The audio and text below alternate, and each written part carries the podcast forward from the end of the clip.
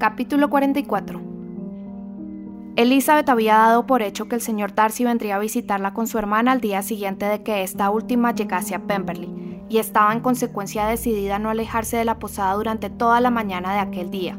Pero su deducción resultó errónea, porque en la mañana misma de su llegada a Lambton se presentaron los visitantes. Elizabeth y sus tíos, que habían estado paseando por los alrededores con algunos de sus nuevos amigos, acababan de regresar a la posada y se disponían a vestirse para comer con aquella misma familia, cuando el ruido de un carruaje les llevó a mirar por la ventana y vieron a una dama y un caballero que se acercaban en un coche de dos caballos. Elizabeth reconoció inmediatamente la librea, imaginó lo que significaba y sorprendió no poco a sus familiares al hacerles partícipes del honor que se les dispensaba. Sus tíos no salían de su asombro, y la turbación de su sobrina mientras hablaba, unida a la visita que esperaban y a muchas de las circunstancias del día anterior, les hizo ver desde una nueva perspectiva todo lo que estaba sucediendo. Nada lo había sugerido anteriormente, pero ahora les pareció que solo el interés por su sobrina explicaba las atenciones del caballero. Mientras aquella idea completamente nueva germinaba en su cabeza, la agitación de Elizabeth no hacía más que aumentar. A ella misma le asombraba su nerviosismo, pero entre otros motivos para provocarlo figuraba el temor a que la parcialidad del hermano hubiera deformado la realidad en su favor. Y al sentirse más deseosa de agradar que de ordinario le preocupaba, como es normal que suceda, que le fallara precisamente su capacidad de hacerse agradable. Se apartó de la ventana temerosa de ser vista, y mientras recorría de un extremo a otro la habitación, esforzándose por recobrar la compostura, las miradas de interrogadora sorpresa que le dirigían sus tíos solo sirvieron para empeorar las cosas. La señorita Darcy y su hermano aparecieron, y tuvo lugar la temida presentación. Elizabeth comprobó con asombro que la persona a la que acababa de conocer estaba por lo menos tan nerviosa como ella. Desde su llegada a Lambton había oído que la señorita Darcy era sumamente orgullosa, pero las observaciones de muy pocos minutos la convencieron de que era tan solo extremadamente tímida. Apenas consiguió hacerle pronunciar una frase que fuese más allá del monosílabo. La señorita Darcy era alta y toda ella de mayor tamaño que Elizabeth. Aunque hubiera cumplido hacía poco los 16 años, su figura estaba ya formada y su aspecto resultaba muy femenino y airoso. Sin ser tan bien parecida como su hermano, había discernimiento y buen humor en su rostro, y su actitud era en todo perfectamente modesta y amable. Elizabeth, que había esperado encontrar en ella un observador tan perspicaz y sereno como lo había sido siempre el señor Darcy, sintió un gran alivio al descubrir sentimientos tan distintos. Cuando aún no llevaban mucho tiempo juntos, Darcy le comunicó que también Bingley iba a venir a verla, y apenas había tenido tiempo de manifestar su satisfacción y prepararse para recibirlo, cuando se oyeron en las escaleras los rápidos pasos del nuevo visitante, que entró inmediatamente en el cuarto. Toda la indignación que Elizabeth sintiera contra él había desaparecido tiempo atrás, pero si todavía le hubiera quedado alguna, no hubiera podido resistir la cordialidad llena de sencillez con que se expresó al volver a verla. Enseguida le preguntó de manera amistosa, aunque general, sobre su familia, y su aspecto y sus palabras tuvieron la misma naturalidad llena de buen humor que siempre le había caracterizado. Bingley era un personaje apenas menos interesante para el señor y la señora Gardiner que para su sobrina. Hacía mucho tiempo que deseaban verlo. Todo el grupo que tenían delante, de hecho, despertaba en ellos una vivísima curiosidad. Las sospechas que acababan de concebir acerca del señor Darcy de Elizabeth hicieron que sus observaciones se centraran en ellos, aunque con un interés tan sincero como discreto. Pronto llegaron al convencimiento de que al menos uno de los dos sabía lo que era amar. Sobre los sentimientos de la dama no sacaron una conclusión tan decidida, pero resultaba evidente que el caballero era incapaz de ocultar su interés. Elizabeth, por su parte, estaba muy ocupada. Quería comprobar cuáles eran los sentimientos de cada uno de los visitantes, además de sosegar los suyos, y al mismo tiempo hacerse agradable a todos. Y en esto último, donde más le asustaba fracasar, más asegurado tenía el éxito, porque aquellos a quienes se proponía agradar estaban dispuestos a su favor. Bingley no deseaba otra cosa. Georgiana, por su parte, estaba dispuestísima a dejarse agradar, y Darcy completamente decidido a ello. Al ver a Bingley, los pensamientos de Elizabeth volaron de manera natural hacia su hermana. Juan ardientemente anhelaba saber si los del caballero se orientaban en la misma dirección. A veces le parecía notar que hablaba menos que en anteriores ocasiones, y en uno o dos momentos le agradó la posibilidad de que cuando la miraba estuviera tratando de establecer un parecido. Pero aunque aquello podía ser pura imaginación, estuvo segura de no equivocarse en cuanto a su comportamiento con la señorita Darcy, señalada en el pasado como rival de Jane. Ni de uno ni de otro detectó miradas que revelasen un interés especial. nada ocurrió entre ellos que justificara las esperanzas de la señorita Bingley, por lo que en aquel punto salió enseguida de dudas, y antes de que se marcharan observó dos o tres pequeños detalles que según su interesada interpretación probaban que Bingley aún conservaba un recuerdo de Jane al que no faltaba un toque de ternura y un deseo, aunque no llegaba a concretarlo, de decir algo que facilitara mencionar su nombre.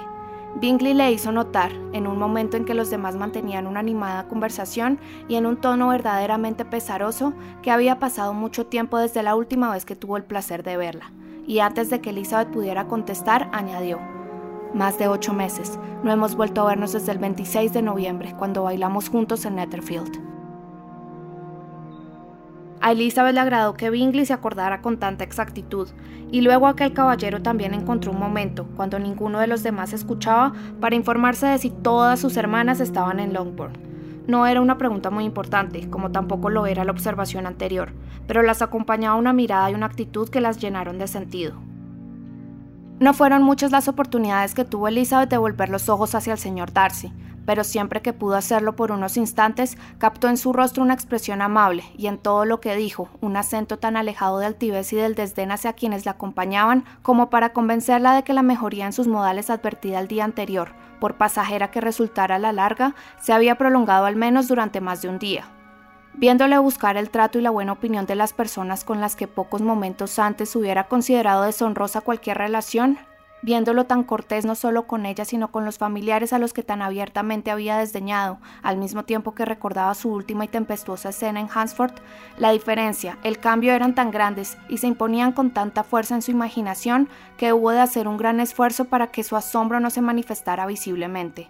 Nunca, ni siquiera en la compañía de sus queridos amigos de Netherfield, ni de sus solemnes familiares en Rosings lo había visto tan deseoso de agradar, tan libre de engreimiento de reserva inflexible, como ahora, cuando menos importancia parecía tener el éxito de sus esfuerzos, y cuando incluso el trato con aquellos hacia quienes iba dirigido sus atenciones hubiese provocado el ridículo y la censura tanto de las señoras de Netherfield como de las de Rosings. La conversación se prolongó durante más de media hora, y cuando los visitantes se levantaron para marcharse, el señor Darcy pidió a su hermana que se uniera a él para expresar su deseo de que el señor y la señora Gardiner, junto con la señorita Bennet, comieran con ellos en Pemberley antes de abandonar la región.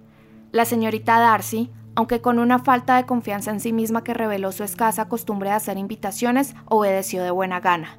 La señora Gardiner miró a su sobrina, deseosa de saber si ella, a quien más atañía la invitación, se sentía dispuesta a aceptarla, pero Elizabeth había vuelto la cabeza, suponiendo, sin embargo, que aquella premeditada escapatoria revelaba más bien una turbación momentánea que una negativa, y viendo en su marido, amante del trato social, una total disposición a aceptarla, se atrevió a responder afirmativamente, fijándose la fecha para dos días después. Bingley manifestó su agrado, puesto que aún quería decir muchas cosas a Elizabeth y hacerle otras tantas preguntas sobre todos sus amigos de Herefordshire.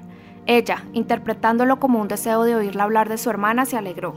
Y por aquel motivo, así como por algunos más, se encontró, cuando sus visitantes les dejaron, capaz de pensar en la última media hora con cierta satisfacción, aunque durante su transcurso el placer había sido más bien pequeño.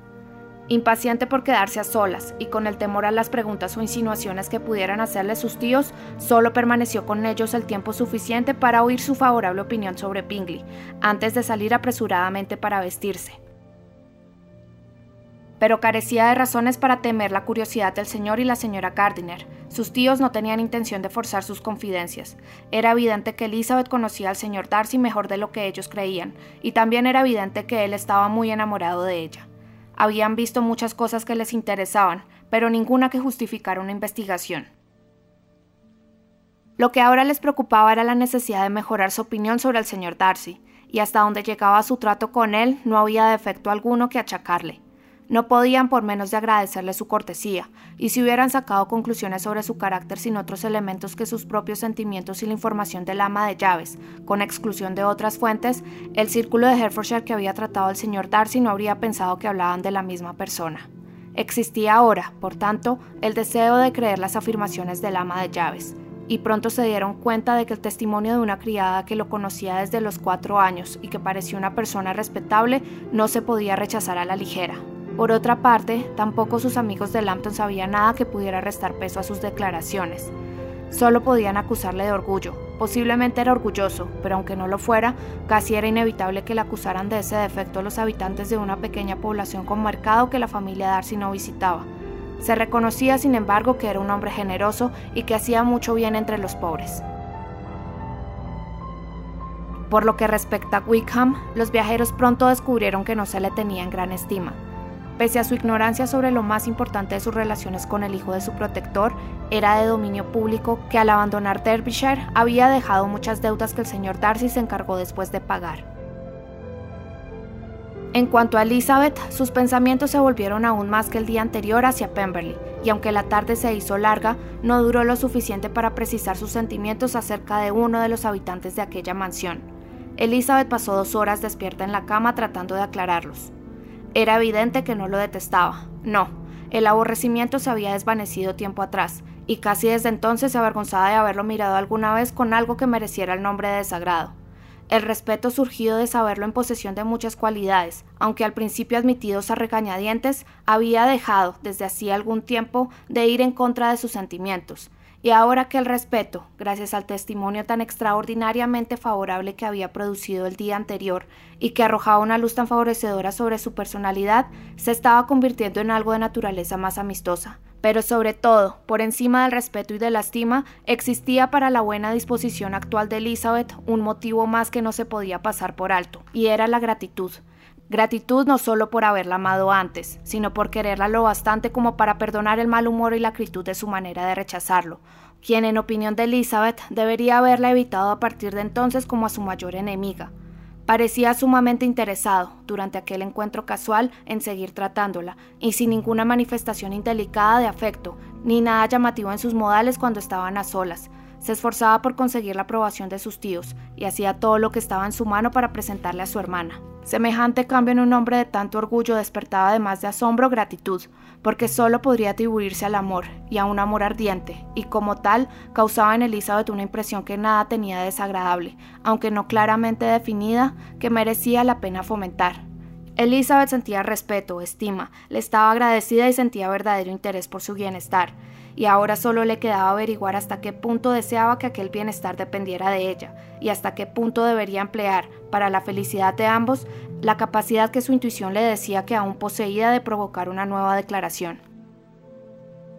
Tía y sobrina habían acordado aquella tarde que tan llamativa manifestación de cortesía como la de la señorita Darcy al visitarles el mismo día de su llegada, puesto que se había presentado en Pemberley solo a tiempo para un desayuno tardío, debía imitarse, aunque no pudiera igualarse, con un similar despliegue de cortesía por su parte. Sería muy oportuno devolverle la visita en Pemberley en la mañana siguiente. Allí irían, por lo tanto. Elizabeth estaba contenta, aunque cuando se preguntó la razón apenas supo qué respuesta darse. El señor Gardiner las dejó poco después del desayuno. El ofrecimiento para pescar le había sido reiterado la víspera, llegándose al acuerdo firme de que al mediodía se reuniría con algunos de los caballeros que se hospedaban en Pemberley.